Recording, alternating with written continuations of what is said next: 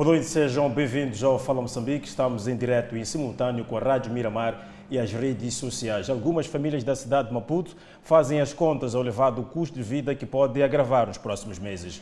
Pois é, os cálculos estão cada vez mais apertados, tanto para os vendedores dos mercados quanto para os consumidores. O alerta do Banco de Moçambique, que projeta uma aceleração de preços nos próximos 12 meses, faz com que algumas famílias redobrem as medidas de austeridade para fazer face ao elevado custo de vida. Se as contas estão apertadas, mesmo para quem trabalha, o cenário é mais penoso para Dona Latifa, desempregada e mãe de quatro filhos. É no mercado Malanga que vasculha um pouco para alimentar os seus filhos. Os preços de mercado estão muito elevados para os que nós não trabalhamos, pá, às vezes não aguentamos. Devemos ser maçadar mesmo para conseguir sustentar-se. Com a subida dos preços de alguns produtos básicos e sem dinheiro para suportá-los, Latifa José entra em desespero. Por exemplo, 2 litros de óleo estava, estava no centro e tal, agora está 400 meticais. Já a despesa não vai em conta com esse preço. O salário aumentaram só para os funcionários. Já para nós que não, não somos funcionários, já não sabemos como vamos viver. Com fraco poder de compra, algumas famílias redefiniram as despesas por conta da oscilação dos preços. É muito difícil. É difícil de verdade.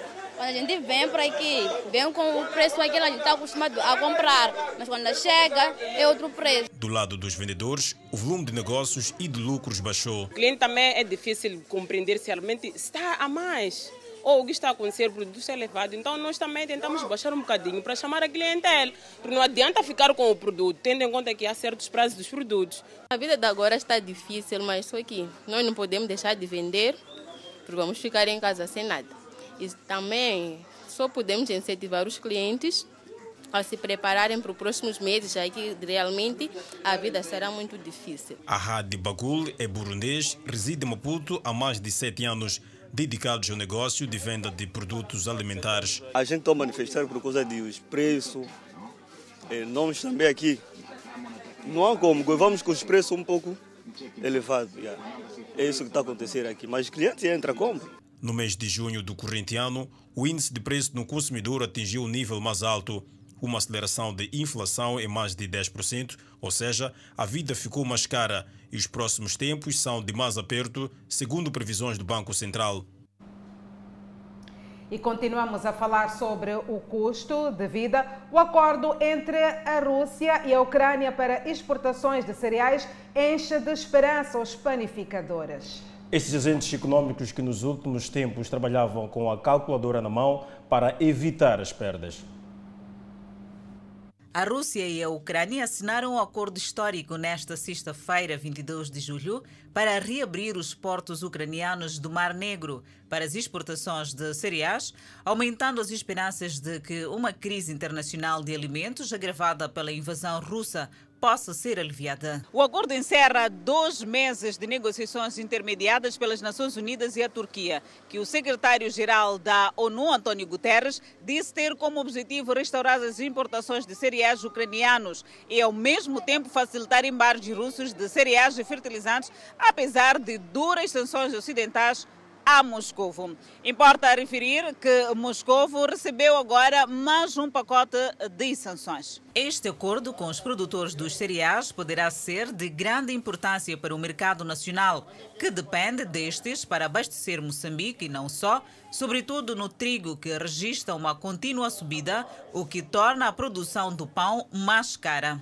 Nós temos que trabalhar no mínimo, no mínimo, os nossos lucros porque o pão devia estar neste momento. Porque é preciso analisar que toda a indústria tem umas despesas. E as despesas são fixas e há, e há despesas extras. Essas despesas extras, estamos a falar de maquinarias. Essas maquinarias precisam de recuperação para manter a, a, a indústria a funcionar por causa dos trabalhadores, que são salários, etc, etc. Antes do início da guerra entre a Rússia e a Ucrânia, um saco de 50 quilos de trigo era vendido a 1.700 meticais e atualmente é vendido a 2.500 meticais. São contas que apertam os panificadores que passam a trabalhar de calculadora na mão. É, nós trabalhamos de acordo com o que a gente conseguimos fazer. Trabalhador, não há trabalhador que está forma, diz que é, estou a trabalhar assim, com dificuldades, ter salário, mas é, o meu patrão consegue dar o pouco que ele prometeu para dar. Com a subida dos custos de produção e a necessidade de se manter no mercado, alguns panificadores tiveram que reduzir a mão de obra. A produção continua, mas do lado do consumidor há queixas sobre o peso do pão. E há outros que têm comprado, epa, nem pesa. Com o acordo entre os maiores produtores de trigo, espera-se que nos próximos meses esta situação mude. Camponeses do distrito de Matutuine queixam-se da devastação das suas machamas por animais. Esta realidade coloca em causa a produção de alimentos que era esperada para a presente época agrícola. São extensas áreas de produção no distrito de Matutuíne, na província de Maputo. A produção de hortícolas é que mais ocupa os camponeses que a cada época agrícola assumem o desafio de aumentar as áreas de cultivo.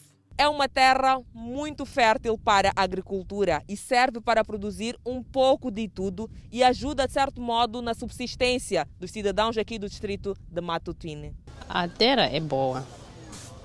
É, produzimos todo tipo de hortícolas, é, o arroz e temos tanques também dos peixes.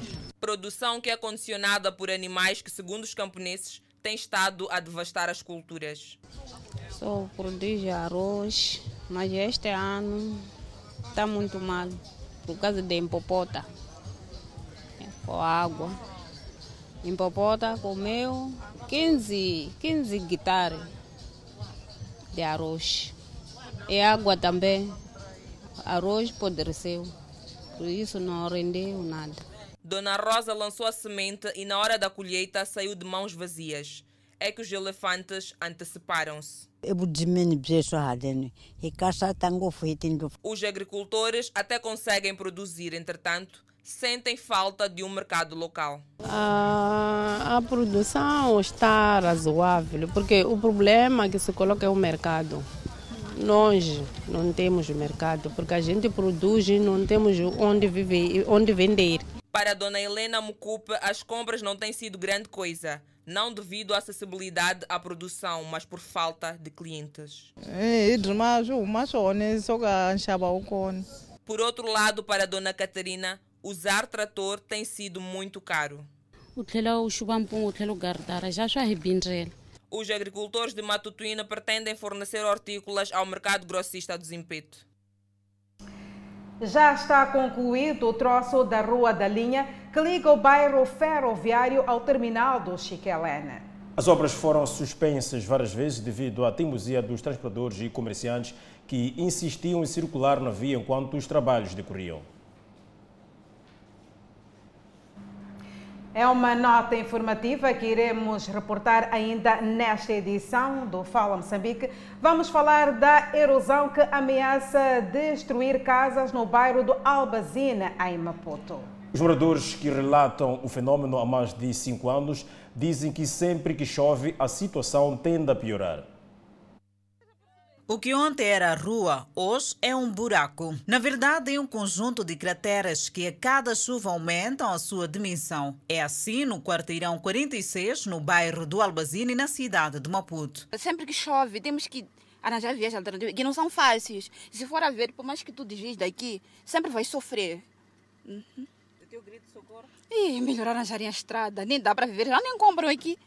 Já não dá para estar. Estamos aqui porque somos obrigados a viver, não temos para onde ir. Mas se tivéssemos onde ir, acredito que nós íamos sair. A falta de valas de drenagem faz com que as águas de chuva arrastem a areia até a linha férrea ou na estrada, onde formam bancos de areia que perigam a circulação. Os moradores improvisam nas soluções que se tornam nada para a dimensão do problema. Como pode ver, o desnível que temos, que é mais, mais que um metro e meio, quer dizer que um carro inteiro pode entrar, né? entrar dentro da coisa. E por muitas, por, nós temos sempre receio de chuvas uh, fortes. Basta começar a chover um bocado, a gente não sabe se vamos perder a, a, energia por causa das árvores que podem cair nas linhas ou se podemos sair de casa que é para ir trabalhar. Então uh, é, é, desconfortante mesmo e, e creio que uh, é do conhecimento das autoridades né, este cenário. Eu sei que já tivemos algumas visitas aqui, uh, várias, várias, várias conversas com, com chefe de quarteirão e reuniões, etc. Mas essencialmente nada está a acontecer. Os moradores tentam combater o fenômeno recorrendo a sacos e areias, pedras e pneus. No entanto, tem sido um trabalho em vão. A fúria das águas tem deitado abaixo todos os esforços dos moradores. Sempre que chove, as ruas ficam alagadas e intransitáveis. Para se ter uma ideia, tenho 1,64m de altura. Eu parada neste local, estou numa autêntica cova que sou enterrada mesmo em pé. Nelson Augusto, residente no quarteirão 46, onde o cenário é mais dramático, tem vizinhos com casas em iminência de desabar. Muito mal. Conforme vê, as imagens ilustram lá atrás, tem algumas valetas e algumas covas que o Conselho Municipal não está a verificar.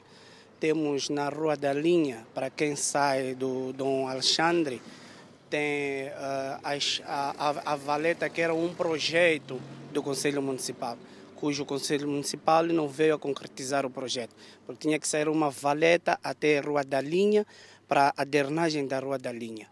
Por isso que há algumas covas, estragos e não temos acesso para entrar nas residências. Consta que o projeto de construção de valas de drenagem já foi pensado, mas terá ficado no esquecimento. Água potável é um dos grandes desafios da administração de Matutuini. Veja que os residentes ficam dias e dias sem água para o consumo e pedem a quem de direito que olhe e sinta por eles. Seguimos viagem da cidade de Maputo até o distrito de Matutuine. São cerca de 50 quilômetros da capital até aquele ponto da província de Maputo. Para chegar à vila sede de Bela Vista, é bem mais rápido com a construção da ponte Maputo-Catembe ponte que impulsionou o desenvolvimento.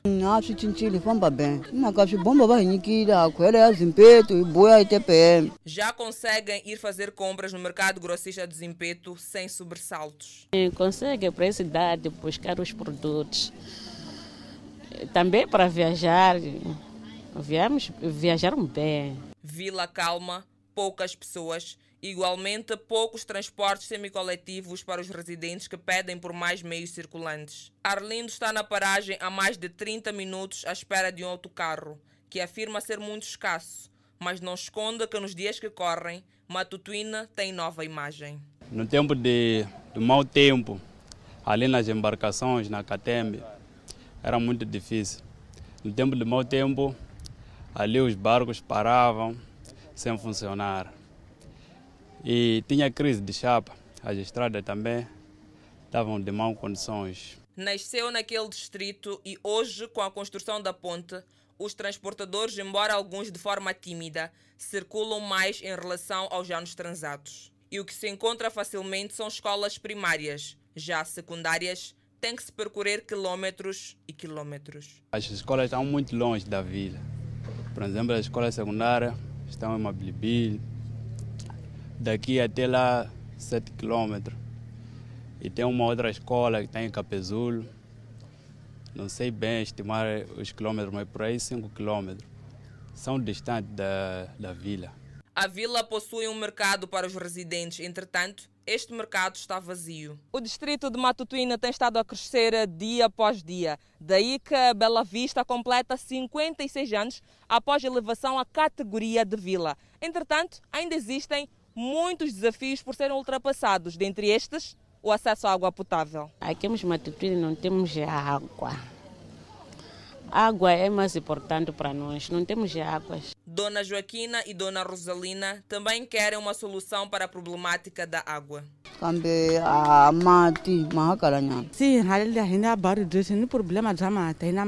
Uma situação de domínio da administração de Matutuína. Júlia Muito, administradora do distrito, afirma que já se vê uma luz para a resolução do grande problema do distrito. Uh, fornecimento de água para abastecimento de água para algumas comunidades. Uh, nós temos uh, grandes centralidades que estão a surgir. Estamos a falar de Catembe, estamos a falar da Bela Vista, estamos a falar da Pontador. Pontador já temos água, mas temos o desafio da qualidade da água. Bela Vista tem um problema crasso de água, que é um grande desafio e que pronto, também já temos luzes para a sua solução. Para além deste desafio, o distrito de Matutuína tem também desafios como ordenamento territorial, conflito homem-fauna brevia, vias de acesso.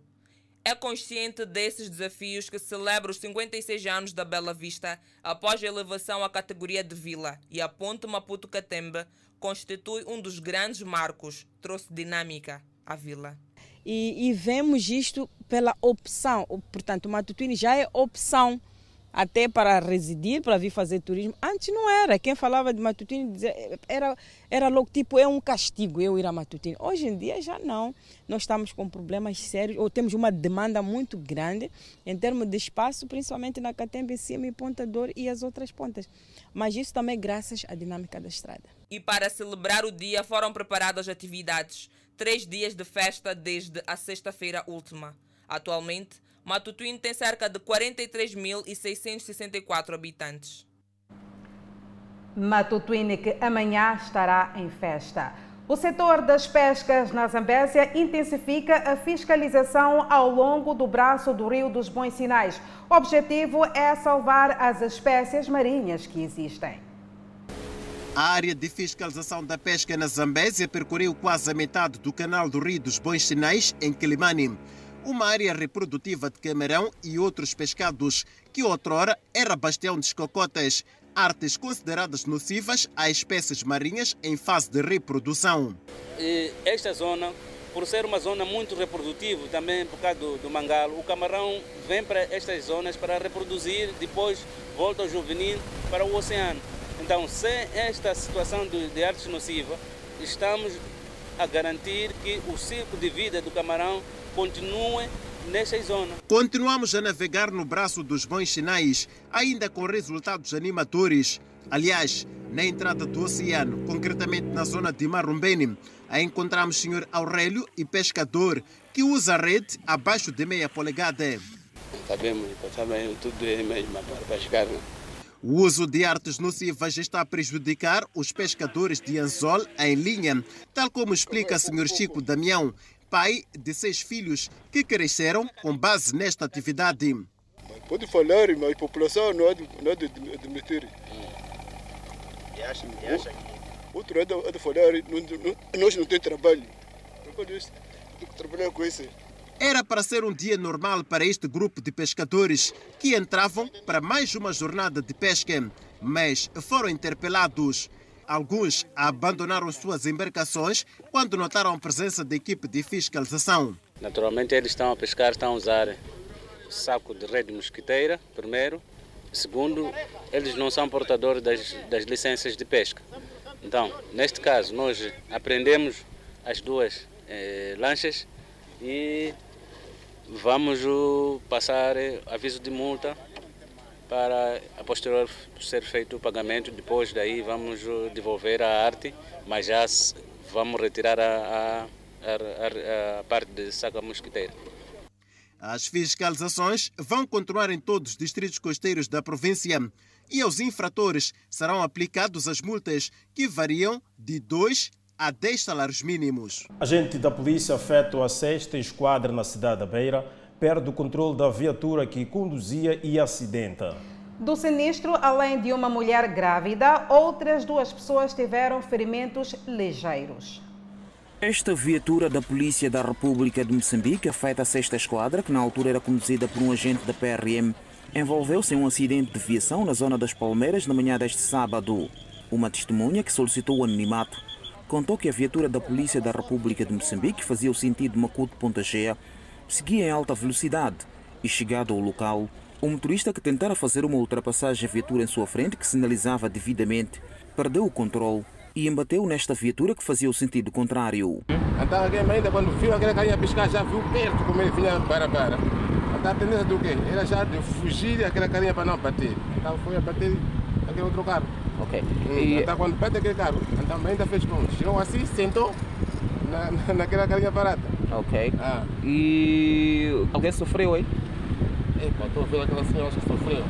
Essa de daquela coisa, aquela para aquele lado lá. Fortilagem, hein? Eram duas mulheres. Ah, eram duas mulheres, sim. Ah, uma até estava de grave. Ok. Está na ponta, assim. Estava de grave.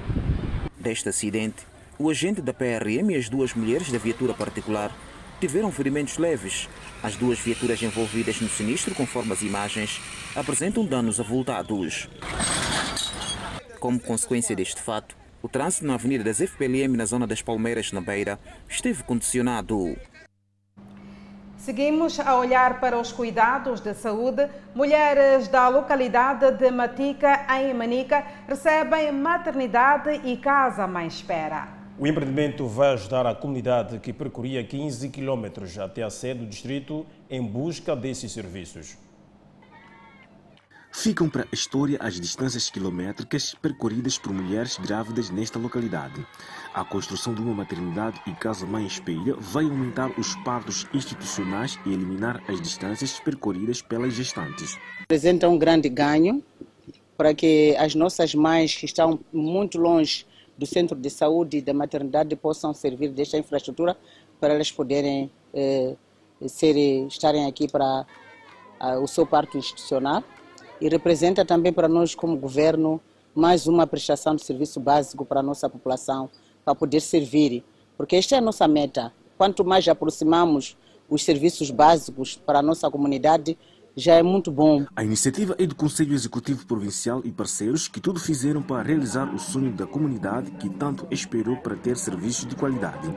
E o que nós vamos apelar à nossa população é para que usem esta infraestrutura para poder atingir os objetivos pelos quais foram construída, foi construída essa infraestrutura. Os serviços de saúde disponibilizados à população de Matica vão atender cinco mulheres por dia.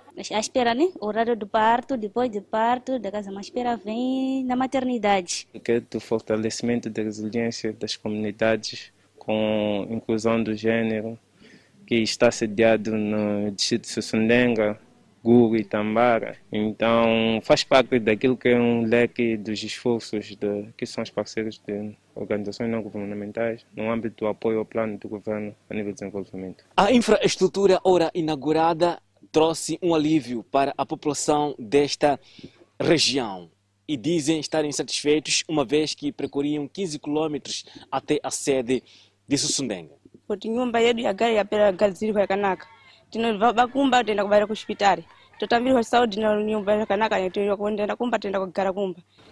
Além desta infraestrutura, foram construídas mais seis maternidades e casa-mãe espera no distrito de Sossunengue, que custaram cerca de 700 milhões de meticais, vindo de parceiros e Conselho Executivo Provincial de Manica. Retomamos a peça que dá conta que já está concluído o troço da Rua da Linha, que liga o bairro ferroviário ao terminal de Escalene. As obras foram suspensas várias vezes devido à teimosia dos transportadores e comerciantes que insistiam em circular na via enquanto os trabalhos decorriam. A razão é muito simples. Como as imagens podem documentar, já não são mais os transportadores que tinham por este ponto como seu terminal, mas sim os comerciantes que tomaram de assalto a rodovia. Sabemos muito bem que a rua é, de, é, de, de, de, é de, de, do governo, pá. estamos a, imp, a impedir, não temos como. Senhora Alia Manhissa está há cerca de 20 anos como vendedeira no mercado de Chicalene. Ela diz reconhecer os riscos a que todos incorrem, mas justifica a sua ocupação na faixa de rodagem como sendo motivada pela falta de mercado. A estrada trouxe boas coisas, as pessoas conseguem circular, já não há uma top. Vendemos mesmo sabendo que corremos risco de vida, mas não tem como. Não temos mercado, estamos aqui na rua. Na sua companhia, uma amiga e colega de longa data, nas mesmas funções, e as alegações são comuns. Reconhecem o perigo? Sim, sei, papai, mas não temos como. Não tenho como. Senhora Gina vende tomate no passeio que devia ser usado por pedestres, mas agora toma lugar de banca. A estrada está, já está bem. Hum, Já está bem. Mas agora há- há- o congestionamento continua aqui, não é? Sim. Por quê? É porque não tem espaço. Eu passei, tem está lugar, está a vender. Por este troço localiza-se o novo terminal dos Chapas, mas a via principal que conecta ao portão de saída do terminal torna-se intransitável, sobretudo para os automobilistas. Estamos aqui há uns 10 minutos, queremos passar aqui, não há como. Mas aqui se deve? Só precisa do município, como é que é? Mandar embora essa gente aqui, afastar essa gente aqui. A rua da linha que liga o bairro ferroviário e aqui ao mercado Chiquelene está totalmente concluída. Todavia, continua ainda o mesmo movimento de congestionamento.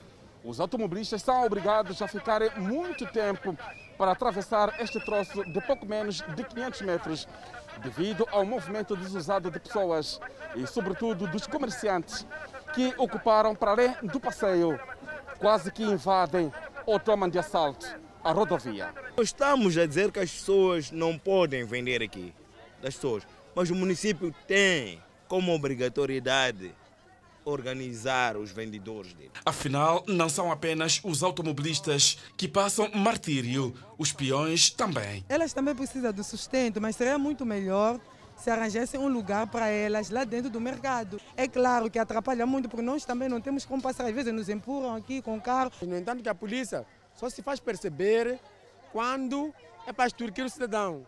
Para chamar atenção, nunca estão lá. Temos a polícia municipal, não é isso? Uma realidade que deixa à espreita a ocorrência de acidentes do tipo atropelamento de peões.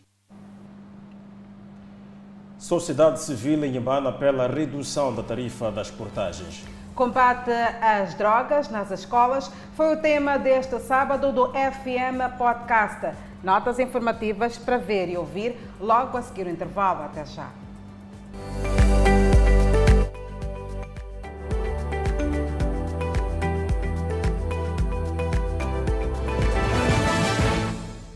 Volta às notícias no Fala Moçambique, combate às drogas nas escolas foi o tema deste sábado do FM Podcast, um conteúdo exclusivo das redes sociais da TV Miramar. O programa contou com a participação do porta-voz da polícia, Leonel Mochina, e o psicólogo clínico Rafael Muyanga, que deixaram ficar um alerta muito importante. Acompanhe agora um trecho. As escolas estão a fazer de tudo para combaterem este mal que é o das drogas. Estamos a falar tanto da venda, assim bem como do consumo de drogas. Eu vou lançar a questão para, ti, para si, senhor porta-voz. Falou aqui destas detenções que acontecem semanalmente, mas há uma grande preocupação em relação ao género feminino. Eu gostava de saber qual é o ponto de situação e depois de si, doutor Rafael, eu gostaria de saber porque que torna-se preocupante, dado que eh, mais dados indicam que são mais raparigas envolvidas nas drogas nos últimos dias. Leonel Mexina. Bom, eh, comumente nós, eh, como sociedade, como pessoas que convivem em sociedade, temos em consciência de que os traficantes, ou pelo menos os adolescentes que consomem drogas, são rapazes. Mas é uma realidade que se, se tem verificado atualmente, é envolvimento também de raparigas nesta questão de consumo de drogas. Eh, nas retenções que fizemos, como, como, como, como, exemplo, como dei, dei exemplo, eh, tinham pelo menos três raparigas. Não é? E este, este cenário é preocupante. Nós já, já vinhamos eh, com o hábito de vermos homens ou rapazes envolvidos nisto, mas agora também tem meninas. não só no consumo de drogas ilícitas como tal, mesmo no consumo do álcool, nós temos muitas raparigas nas escolas a consumirem álcool. E a consequência deste consumo é, é naturalmente é, distúrbio ou perturbação de convívio portanto, social nas escolas. Nós verificamos situações de agressões é, verbais ou físicas. Tivemos essa situação, por exemplo, na, escola secundária aqui em Semavota, sensivelmente um mês, onde dois alunos, depois de consumirem drogas, voltaram à escola porque já não tinham razão de si, criaram um distúrbio e voltaram a agredir até um professor. Estas situações são extremamente graves, mas em relação à pergunta que me fez, há sim atualmente muito envolvimento de raparigas neste consumo de droga, o que é um cenário extremamente preocupante. Doutor Rafael eh, tem esta experiência no seu dia a dia no Hospital Psiquiátrico do Infulene. O que é que acontece exatamente? Estas raparigas, o que é que dizem? Elas é que preferem eh, consumir por livre espontânea vontade ou temos aquela situação de que a pessoa está a consumir drogas e não sabe? Eh, vai aqui comprar algum doce, mas não sabe que aquele doce está misturado. É por iniciativa própria ou são vítimas também destes traficantes? Bem, o cenário é novo e os cenários novos normalmente têm que ser cientificamente é, estudados. Né? É, o consumo da, do álcool. É, nós temos um consumo do álcool cultural. Temos uma cultura de consumo de álcool que inicia lá em casa, que é normal irmos consumindo álcool, não é? E este consumo vai se alastrando para a rua. E as raparigas hoje, se formos aqui a perceber, é, estão mais abertas a amizades masculinas e têm este contacto porque os rapazes consomem. Então, por vias disso, as raparigas vão consumindo. É grave, é grave sim, mas tal como disse de princípio, a grande das maiores preocupações que o pessoal de saúde tem é o consumo precoce hoje. Porque estamos a dizer que o consumo precoce da, da, da droga para um adolescente que ainda está em formação, o seu cérebro ainda está em construção, fisicamente ele ainda está a crescer e tudo mais. Estamos a dizer que leva, com a minha experiência clínica, até os que eu já recebi neste caso, leva a doença mental. Portanto, para não chorarmos amanhã, eu penso que é melhor que comecemos a prepararmos hoje. São nossos filhos. Disse que para uh, se entrar uh, no mundo das drogas é muito fácil, mas difícil é sair. Há pais que infelizmente já estão a enfrentar esta uh, realidade. Eu gostava que aqui pudesse descrever este processo de desintoxicação, como é que é. Há muitos que tentam, mas também têm recaídas. Este drama familiar que é vivido por conta de quem é dependente de drogas. Bem, na verdade, muitos dos que consomem, iniciam, têm um início de consumo de droga, é de forma recreativa. E acham que vai ficando por isso, né? mas o vício acaba entrando. De forma recreativa entra o hábito, vai entrar o vício, e é bom que não entre o vício. É bom que não entre o vício. Disse há pouco tempo que muitos querem, têm vontade de, de, de, de, de, de fazer o tratamento, entre a vontade da pessoa e a força da droga há uma distância muito grande. A droga tem muita força e a pessoa tem que ter bastante vontade, que é para poder iniciar o tratamento. É bom que a pessoa tenha crítica primeiro antes de iniciar o tratamento, que tenha consciência da sua situação, porque estamos a dizer que o primeiro passo para o tratamento de qualquer doença, incluindo a droga já agora, é a aceitação. Uhum. Ok? A aceitação do seu estado. Perceber que as coisas não estão boas e que preciso de mudar. Ok? Tanto mais que é complicado, é difícil que forçosamente leve-se um jovem para o hospital psiquiátrico para fazer desintoxicação. Porque se não quer, ou não vai consumir os medicamentos, vai cuspir em algum momento, ou vai criar distúrbios, e o risco, o risco de fuga é muito grande. Então, estamos a dizer que nas condições em que os hospitais estão, para termos que ainda aumentar a segurança, é complicado. Então, aquele que tem crítica e tem vontade de fazer o tratamento é mais facilitado. O trabalho é mais facilitado. O que quer dizer que eh, esta estratégia dos pais eh, levarem a força, assim podemos dizer, aos seus filhos que já são dependentes, a estes adolescentes, estas crianças, não é, não é a estratégia Não correta. é das melhores estratégias. Por não é isso é, é que há sempre recaídas. Bem, as recaídas, há, há, muitos, há, muitos, há muitas nuances que têm, têm a ver com a recaída. O paciente pode entrar e fazer o tratamento e cumprir todos os ditames, tudo como deve ser. E, no entanto, quando vem a sociedade, ok? Quando vem a sociedade, o tratamento tem que ser diferenciado. Estamos a dizer o quê? Quando vamos dar alta a um paciente, primeiro, primeiro preparamos o paciente para, para os possíveis cenários que poderá enfrentar na sociedade. Quais são os cenários? Desconfiança extrema. Para um consumidor de heroína, um indivíduo que consumiu heroína, claramente, só pelo consumo, sem furtos, já há aquela desconfiança, é aquela separação e tudo mais. Agora, por causa dos furtos, um consumidor de heroína acaba fazendo mal a muita gente. Então, é um cenário gravíssimo que temos que estar todos atentos. Para que não entremos nesta fase de lançar culpas nem para paz, nem para a sociedade e nem para o Estado, se calhar.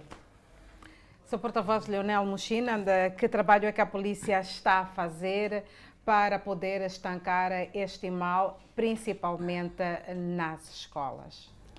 Bom, eh, a estratégia eh, usada é, é, fundamentalmente a sensibilização e nós vamos fazendo eh, reuniões de ligação polícia-comunidade.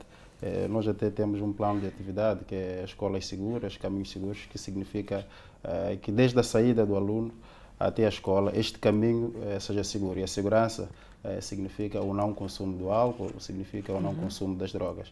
É, é, fundamentalmente este trabalho que vamos fazendo com vários atores. Nós tivemos uma, é, uma reunião de concertação, por exemplo, há sensivelmente um mês, onde estava lá a polícia, estavam todos os diretores portanto, das escolas aqui na cidade de Maputo, o município, e todos os atores principais portanto, neste combate, os julgados principais.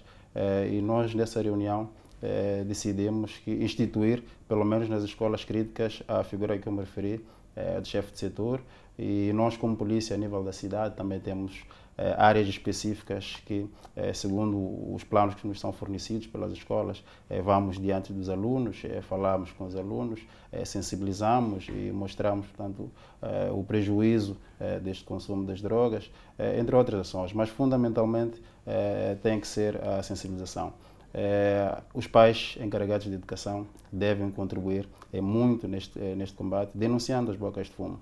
É, como referimos no início, as bocas de fumo estão localizadas nos nossos bairros e estas bocas são conhecidas. Doutora Rafael Muyanga, últimas considerações. Temos a indicação que ficamos apenas com dois minutos, portanto, vou pedir um minuto, um minuto de cada um, para que possam deixar ficar a mensagem para a nossa sociedade, em especial para estes alunos que são as nossas crianças, adolescentes e jovens? Bem, se calhar em jeito de fecho, é solicitar para que a sociedade, uma vez mais, de uma forma integrada, é, comecemos a pensar seriamente no, no consumo e na defesa é, das nossas crianças. Se calhar em jeito também de fecho, deixar aqui uma pequena deixa, porque existem pais que têm filhos consumidores é, muitos até, é, já agora, oficiais superiores da polícia e do exército, e que acham que o filho tem que desintoxicar no hospital psiquiátrico para depois ir ao exército. Ok?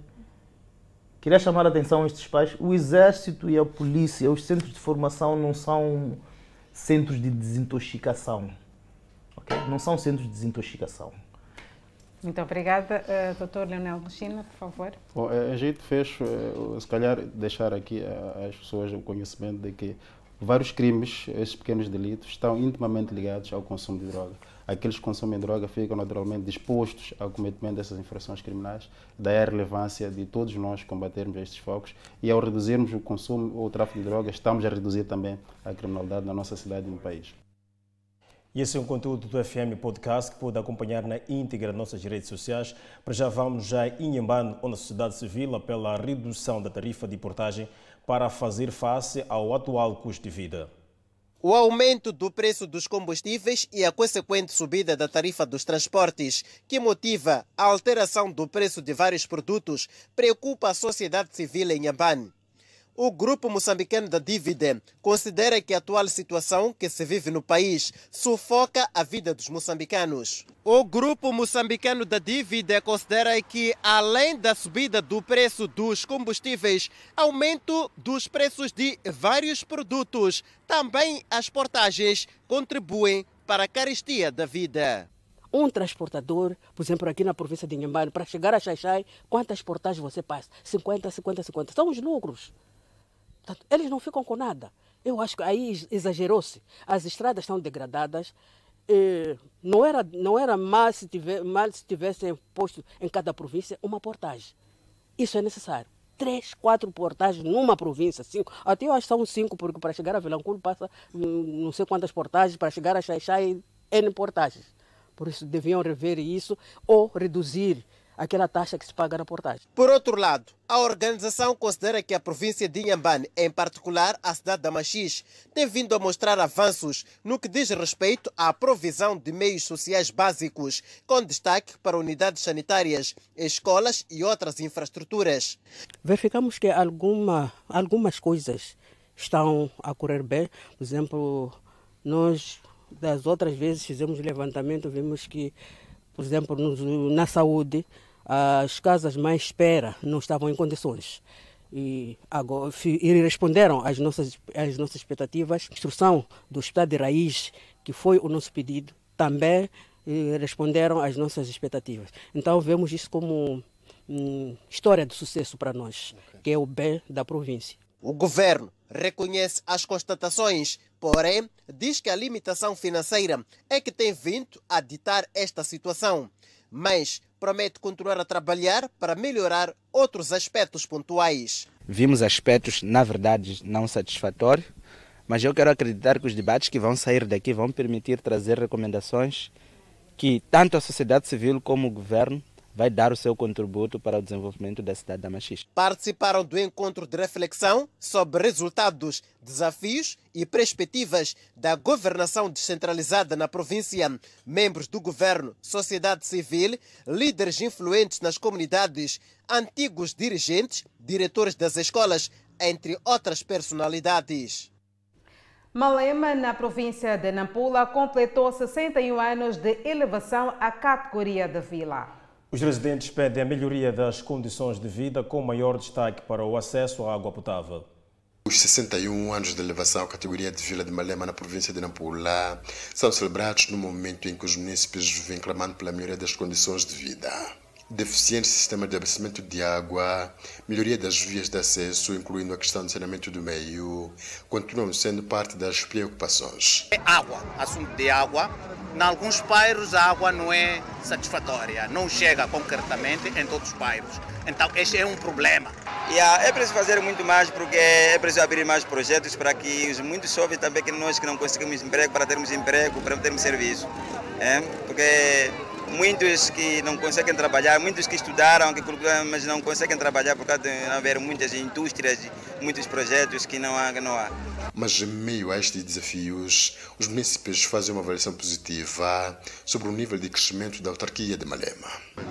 Os quatro anos, para mim, graças a Deus, foram bons, os trabalhos estão a andar muito bem e o município está a trabalhar muito. Malema está a fazer com que seja Malema, está a nascer o Malema, está a sobressair. Me sinto muito orgulhoso. Malema é uma vila municipal que conta com mais de 50 mil habitantes e boa parte sobrevive através da agricultura. Em termos de arrecadação de receitas, a autarquia de Malema faz média anual mais de 3 milhões de metais, sendo que neste momento os números são considerados ínfimos para aquilo que são os desafios desta autarquia. O edil local, Mário Adriano, reconhece o problema e diz que há esforços em curso. São imensos porque nós não conseguimos realizar certas, certos projetos por falta de desembolso dos fundos pelo governo central na área das finanças. Imagina só que até, até em junho nós não tínhamos nenhuma quinhenta na conta para fazer algum projeto para beneficiar os municípios os municípios. Vencer os diversos desafios que imperam na autarquia de Malema, o administrador local Morchedo Daúdo pede união entre as entidades que dividem administrativamente a gestão de Malema enquanto vila municipal. Vamos continuar unidos para que Malema conheça o desenvolvimento que nos merece. Somos o celeiro da província de Nampula, como nos é chamado, mas para tornarmos a ser ainda mais celeiro, precisamos continuar a trabalhar. A passagem de mais um aniversário de elevação à categoria de Vila de Malema foi marcada pela entrega de diversas infraestruturas que irão beneficiar os municípios e não só, bem como diversas atividades culturais. Comerciantes devem emitir as faturas e outros comprovativos à autoridade tributária de Moçambique. E a reportagem do Contato Direto deste domingo aborda inspiração artísticas, mais desenvolvimento depois de um brevíssimo intervalo. Até já.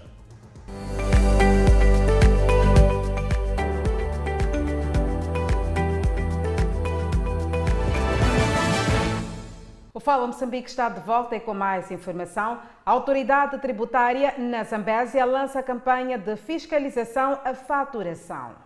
O objetivo é encorajar os vendedores a emitirem faturas no ato da venda dos seus produtos. Neste estabelecimento comercial encontramos o Sr. Alexandre da Costa, que considera falta de patriotismo por parte dos comerciantes que não emitem faturas no ato de venda e que chegam a roubar o comprador, tal como o governo. Alexandre sabe ainda que o mesmo valor é usado para a construção de infraestruturas e pagamento de despesas públicas. E fazendo esta, esta não faturação do imposto, nós estamos a impedir o desenvolvimento do país. Então, muitas das coisas, nós começamos a reclamar de que as estradas estão mal, não sei, muitas coisas estão mal. De facto, nós também, muitas das vezes, nós ficamos envolvidos nessas coisas, porque nós vemos essas coisas acontecer e nós não fazemos nada. Então, cada moçambicano deve se sentir de que é parte de Moçambique, sentir-se como um patriota e agir como tal. Félix também é comerciante. Ele olha para a faturação numa perspectiva de trânsito livre na via pública com a sua mercadoria. De pergunta a fatura, tipo, se não tem fatura, tipo, você roubou isso.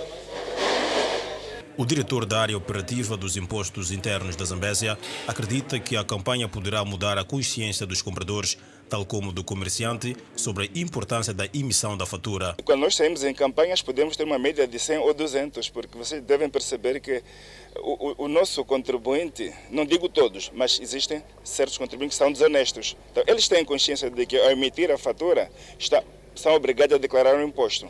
E ao declarar um imposto, vão declarar um imposto aquilo que é justo que é devido. Então, na omissão de emissão da fatura, temos a situação de sonegação de impostos que acaba dando vantagens ao próprio sonegador. Os valores arrecadados dos impostos são aplicados para as despesas públicas e a província tem como meta para este ano arrecadar mais de 2,4 milhões de meticais, sendo que até o momento já foi arrecadado perto de 70% do valor. E isso fala o fisco alerta aos proprietários dos estabelecimentos comerciais para a emissão obrigatória de faturas e outros comprovativos. Quem não cumprir com a medida será sancionado de acordo com a lei em vigor em Moçambique.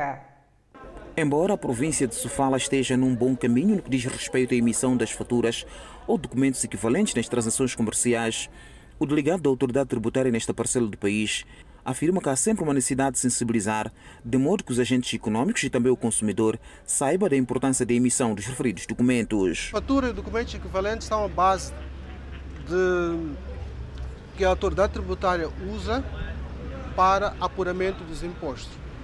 Sabemos que o imposto é importante, o nosso país precisa de imposto para financiar a despesa pública e o imposto, uma das fontes do imposto é o que nós podemos captar através da faturação. Tarzan Mandud adverte que aquele que infringir esta obrigatoriedade na emissão das faturas ou documentos equivalentes será responsabilizado tal como manda a lei. A faturação é prevista por lei. E se é prevista por lei, qualquer falha que existe, só a lei é que pode uh, graduar as medidas que têm, que têm que ser feitas. Este agente econômico que viu o seu estabelecimento comercial fiscalizado pela autoridade tributária aplaude a iniciativa e apela aos outros a seguirem o seu exemplo. Quem não esteja a praticar que deve praticar. Este é o beneficia a todo o povo moçambicano. Este é o bem que vai beneficiar a todos. Isto precisa, é, conforme estava a dizer o chefe, que isso é para despesas públicas, então é necessário. O delegado da autoridade tributária espera que haja a colaboração de todos neste processo para que Sofala continue a alcançar resultados satisfatórios em contribuições nas despesas públicas. O contacto direto deste domingo aborda a inspiração artística. E agora vamos acompanhar o resumo desta reportagem que vamos exibir amanhã. As artes são tão importantes para a vida humana quanto a economia e a vida em organização social. A história das artes está ligada à história de todas as civilizações. As sete artes clássicas são a arquitetura, a escultura, a pintura, a música, a literatura, a dança e o cinema. A pintura é considerada a primeira arte que surgiu na humanidade. Consiste basicamente em representar a realidade graficamente através do uso de figuras e cores sobre um suporte sólido. João Paulo Querrá é artista plástico desde a infância. Para ele, foi uma dádiva entrar para este mundo das artes, pois sempre foi apaixonado por cores, pintura e tudo o que tem a ver com artes. Simplesmente eu, uh, desde pequeno, tive uh, sempre uma queda das artes plásticas. para dizer que nas escolas onde eu andei, quando pequeno, havia sempre chamava-se artes e ofícios, onde os professores na altura tinham uh, queda para ver a inclinação do aluno, estás a perceber? Hum? E uma delas foi a minha, que era as artes plásticas. Já fez exposições em países como Irlanda do Sul, Portugal, Alemanha, Bélgica, Holanda e Inglaterra. Embora considera que se tenha tornado artista plástico, passou por uma escola e hoje já soma 35 anos de carreira. Até hoje nunca decidi se eu sou profissional ou não. Arte é sobre sensações, sentimentos, emoções e permite também homenagear pessoas. E para quem vê uma simples obra de arte, aparentemente pode até pensar que não tem uma mensagem por detrás. Entretanto, as obras de arte dizem muito sobre o artista plástico, igualmente sobre a sociedade em que o mesmo está inserido. Ateliê a céu aberto e com direito à brisa do mar está localizado ao longo da Avenida Marginal de Maputo. Sr. Maurício trabalha neste local com vários outros artesãos e está na atividade há mais de 24 anos.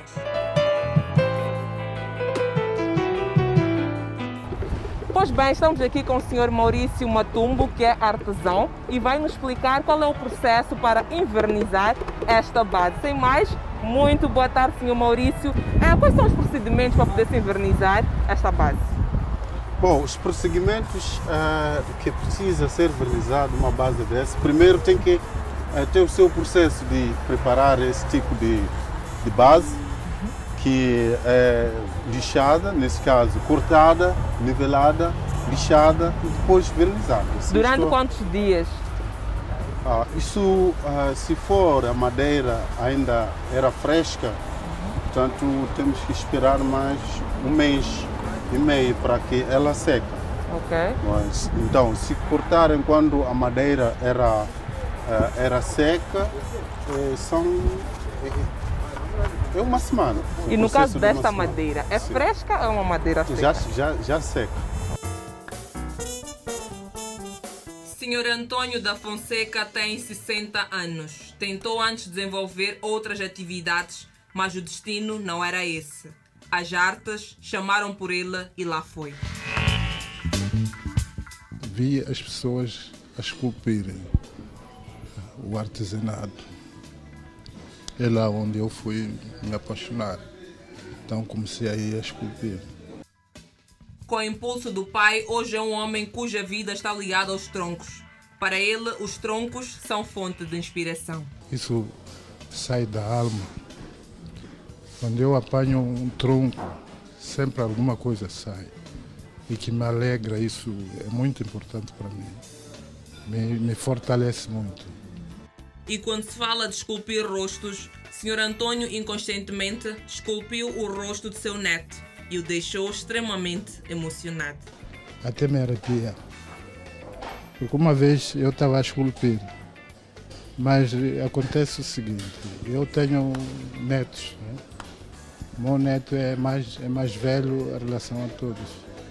Então eu ao fazer, não, não contava que ia fazer uma cara idêntica como o neto. Saiu de facto. E, e, e eu fui admirado, mas como é que eu apanhei a cara, não sei. A fotografia faz parte das novas artes, mas para tirar uma boa foto é importante existir técnica e paixão pelo que se faz, porque é um momento que se vai eternizar. Para estes homens, Flash tem sido indescritível. A fotografia começou como um hobby, uma pequena paixão surgiu com o nascimento do meu primeiro filho. Naquele momento, aqueles momentos, a necessidade de querer fazer aqueles registros, aqueles Começou ali com um hobby, com uma pequena camarazinha e coincidiu numa altura que opa, estava-se a dar aquele boom, a introdução das redes sociais, principalmente do Facebook. Cá, estou a falar de cerca de 10 anos para aí, 12, não, meu filho vai fazer 12, 12 anos, meu filho vai fazer 13, né? Então 12 anos para aí. Existem as sete artes e as novas artes. A fotografia faz parte deste grupo, mas existe também a tatuagem, a arte de desenhar na pele humana, ou melhor, eternizar uma imagem no corpo de uma pessoa. Eu comecei a tatuar no corpo, tatuar a mim. Então, quando eu tatuo, meu irmão também viu a tatuagem, ele fez a tatuagem. Então, quando ele faz a tatuagem, a primeira tatuagem dele, viu é uma coisa tão simples, fácil de fazer, já tinha existido essa veia né, artística. Então, para me investir mais. A não perder amanhã às 19 horas aqui na televisão Miramar. A vila sede de Kisanga, em Cabo Delgado, volta a ter reforço da água potável. Membros defrontam a Zâmbia amanhã no jogo de qualificação ao Chana. Notas informativas para ver e ouvir logo a seguir o intervalo. Até já.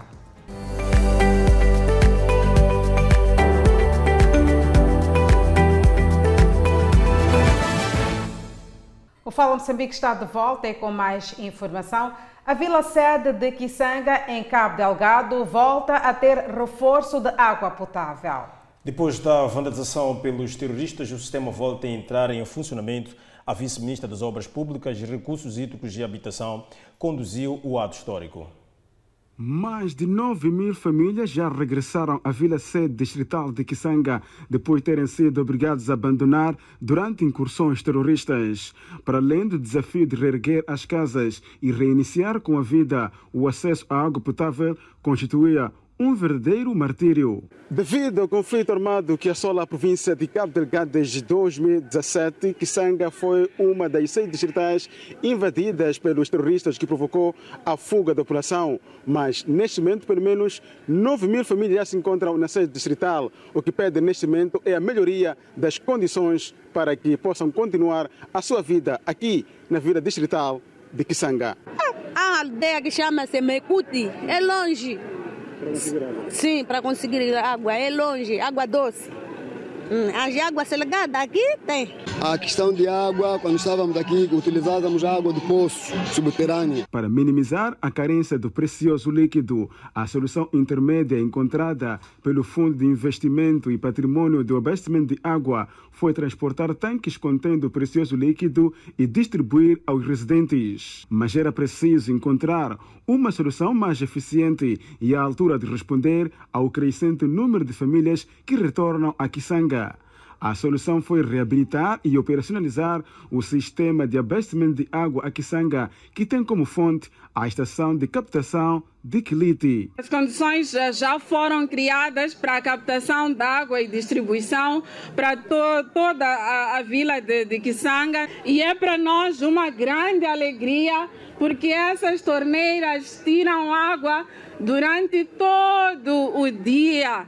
Então, a qualquer momento, se a pessoa quiser tirar água, pode ir lá buscar sem nenhum tipo de restrição. Cecília Chamutota refere-se também a um outro projeto mais ambicioso de fornecimento de água que deverá abranger o posto administrativo de Bilibiza.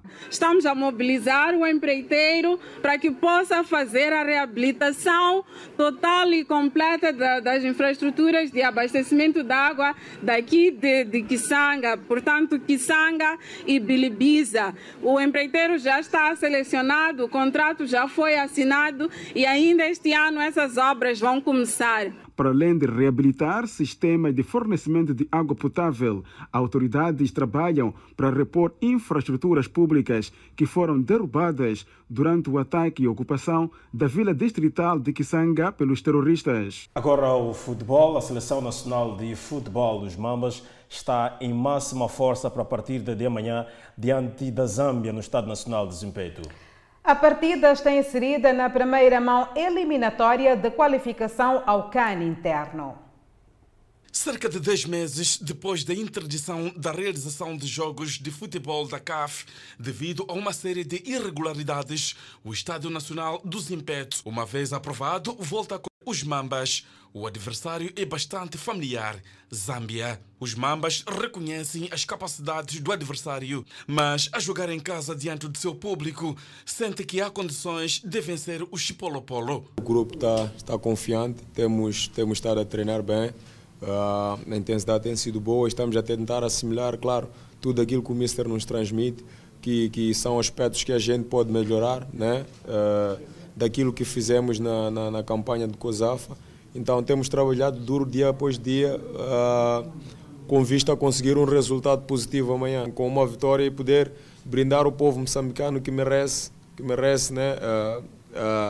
sorrir um bocadinho e seguir para a Zâmbia, se calhar, com um resultado um bocadinho confortável. Chiquinho Conde, selecionador nacional, sente que é possível vencer, mas para que se alcance esse resultado é importante não subestimar o adversário. Nosso regresso aos Impeto é, é fantástico, estar uh, diante do nosso público. Temos que primeiro, antes de tudo, respeitar os nossos adversários. Temos de ter a humildade uh, suficiente para respeitar, porque só respeitando o adversário é que nós vamos respeitar a nós próprios e depois, se todos nós acreditarmos naquilo que fazemos durante o, o dia, uh, as potencialidades, porque nós estamos aqui para dotar de conhecimentos e valências aos nossos, aos nossos jogadores. Chipolopolos estão ainda em festa depois da recente conquista da Taça COSAFA na África do Sul. Querem proporcionar um bom espetáculo de futebol. We are coming for a win, obviously. We are not here to defend. O selecionador dos Chipolopolos não pensa em outra coisa que não seja a vitória, apesar de reconhecer as qualidades dos Mambas. We are trying doing the, the best things tomorrow. O CAN interno é destinado aos jogadores que evoluem nos campeonatos internos no continente africano. Presidente da Ucrânia diz que acordo com a Rússia mostra resistência à guerra. Mais envolvimento logo a seguir a um brevíssimo intervalo. Até já.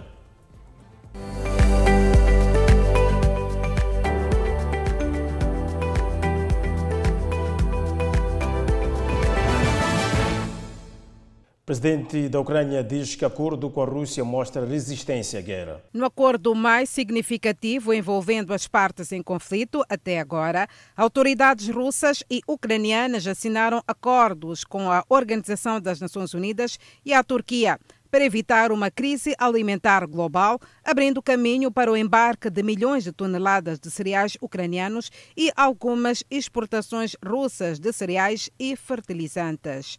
Volodymyr Zelensky disse em seu vídeo noturno que os acordos oferecem uma chance de evitar uma catástrofe global, uma fome que pode levar ao caos político em muitos países do mundo, em particular nos países que os ajudam. Ele disse que cerca de 20 milhões de toneladas de cereais, no valor de 10 bilhões de dólares, devem ser exportados. Zelensky disse ainda que o acordo representa a renda dos agricultores, todo o setor agrícola e orçamento do Estado.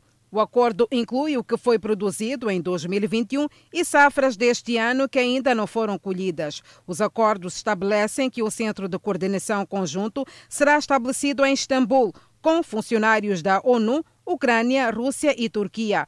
Um funcionário da ONU será nomeado para chefiar a operação. Eles deveriam supervisionar e coordenar o plano, incluindo a programação das chegadas e partidas dos navios. Equipas de inspeção com representantes de todas as partes e da ONU serão instaladas na Turquia para revistar os navios que entram e saem dos portos ucranianos. As partes concordaram em não realizar ataques contra embarcações e instalações portuárias envolvidas na iniciativa. O acordo permanecerá em vigor por 120 dias, a partir da assinatura que foi rubricada esta semana e pode ser prorrogado automaticamente pelo mesmo período, a menos que a Rússia ou a Ucrânia informem a outra parte que desejam modificá-lo ou rescindi-lo. E desta feita colocamos um ponto final ao Fala Moçambique. Obrigado pelo carinho da sua audiência, é sempre um prazer. Até a próxima.